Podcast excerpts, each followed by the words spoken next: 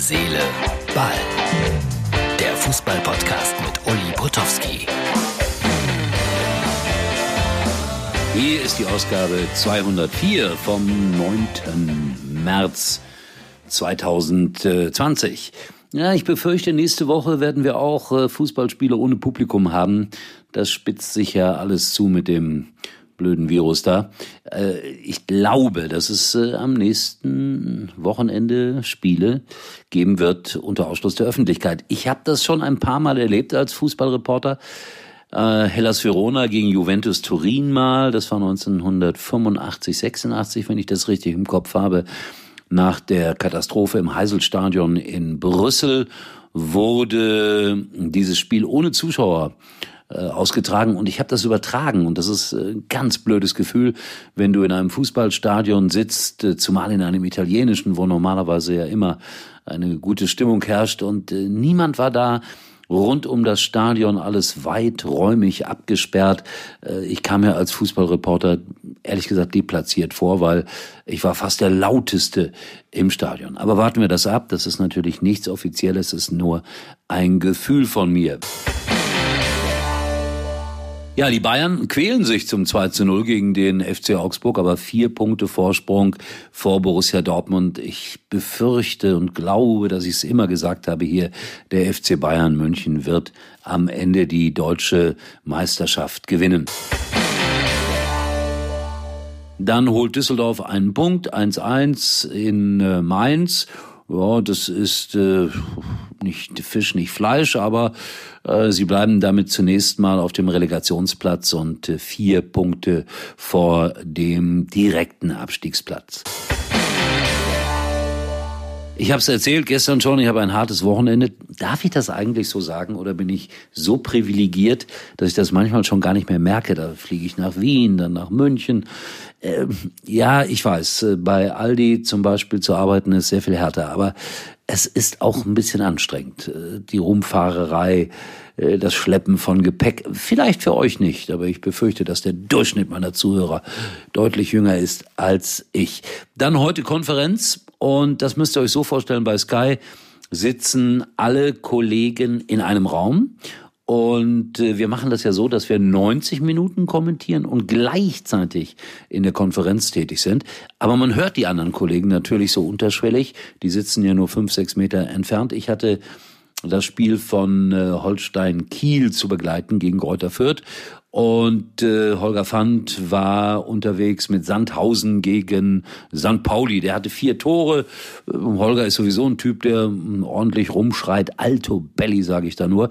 Und äh, Klaus Feldmann hatte das Ostderby und da gab es ein herrliches Fallrückziehertor und er hat gejubelt, als ob Dynamo Dresden gerade äh, die Champions League gewonnen hat. Aber das macht's ja aus. Aber ich war neidisch. Ich saß da und hatte dieses Eins zu eins, das so ein bisschen nach äh, ja, Finanzamt Fußball aussah, verwaltungsmäßig.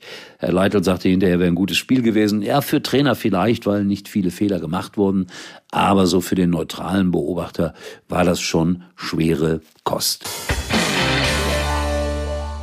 So, was habe ich noch zu erzählen? Ja, wenn man so unterwegs ist, dann hat man im Flugzeug natürlich auch Zeit, äh, Zeitungen zu lesen. Und da habe ich die FAZ am Sonntag sehr ausführlich gelesen.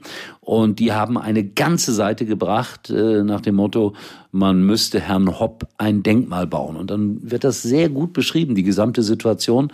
Jetzt bin ich ja so rein inhaltlich und gefühlt auch manchmal so ein wenig auf der Seite der Ultras, auf der Seite der Leute, die keine Fadenkreuze benutzen und äh, niemanden bedrohen. Das möchte ich ausdrücklich sagen. Aber ich kann dieses Gefühl manchmal nachempfinden, das man hat als äh, in Anführungsstrichen wahrer Fußballfan, dass einem da durch die Kommerzialisierung ein bisschen was genommen wurde. Aber wenn ihr könnt, schaut nach. Der Artikel über Herrn Hopp, der ist äh, unzweifelhaft richtig, unzweifelhaft menschlich. Er ist unzweifelhaft Herz, Seele, Ball, weil dieser Mann hat äh, als Junge, als kleiner Junge auch gerne Fußball gespielt. Sein Traum war, dass sein Verein Hoffenheim in die Bundesliga kommt und dann hat er eine kleine Firma gegründet, hat alles von der Pike auf selber gemacht, ist Milliardär geworden und hat dann angefangen, seinen kleinen Fußballverein mit viel Geld zu unterstützen. Und da wird in diesem Bericht in der FAZ am Sonntag sehr gut dargestellt, feststellt, dass manche einer, der glaubt, dass die Traditionsvereine ja alle äh, Tradition zu bieten haben und, und äh, den ehrlichen Fußball, dann stimmt das natürlich nicht. Ich will das jetzt nicht weiter ausführen. Es gibt äh, Fußballvereine, die Aktien verkaufen. Es gibt Fußballvereine, die Millionensummen bekommen von großen Unternehmen, auch von russischen Unternehmen und von was weiß ich. Also es ist eine fadenscheinige Diskussion hier und da, aber ich habe das heute nochmal mit viel Interesse gelesen. Die Plakate, die ich sehen konnte, waren alle so, dass es kein Theater gab. Man hat darauf äh, ja reagiert, indem der eine oder andere auch darüber gelächelt hat und der eine oder andere wird auch ein bisschen beleidigt gewesen sein, aber es war nichts dabei, das Gott sei Dank zu einem Spielabbruch führte. Und gerade in diesen Zeiten und jetzt komme ich noch mal auf Corona zurück, ist es glaube ich ganz wichtig, äh, dass wir wieder lernen irgendwie äh, Probleme gemeinsam anzugehen und sie zu bewältigen. Also zum Beispiel, wenn du jetzt Messebauer bist und vielleicht ist der eine oder andere Zuhörer oder in der Gastronomie arbeitest, dann, dann hast du jetzt Angst, dass du deinen Job verlierst. Also ich zum Beispiel wäre ab morgen auf der Light and Building gewesen, eine Messe in Frankfurt, abgesagt, ausgefallen, kein Geld. Deswegen habe ich Verständnis für alle, die sich Sorgen machen und appelliere hier Herz, Seele, Ball an Solidarität. Naja, vergeblich wahrscheinlich äh, ist mir gerade noch eingefallen, es ist ja Montag und ich wollte noch mal darauf hinweisen, 22 Uhr www.mux.tv, M-U-X-X.tv. Äh, wir haben da immer am Montagabend einmal im Monat eine kleine Show, heißt Ulis Night Call mit äh, Johnny Depp, Depp, Depp, aber auch natürlich mit Herz, Seele, Ball.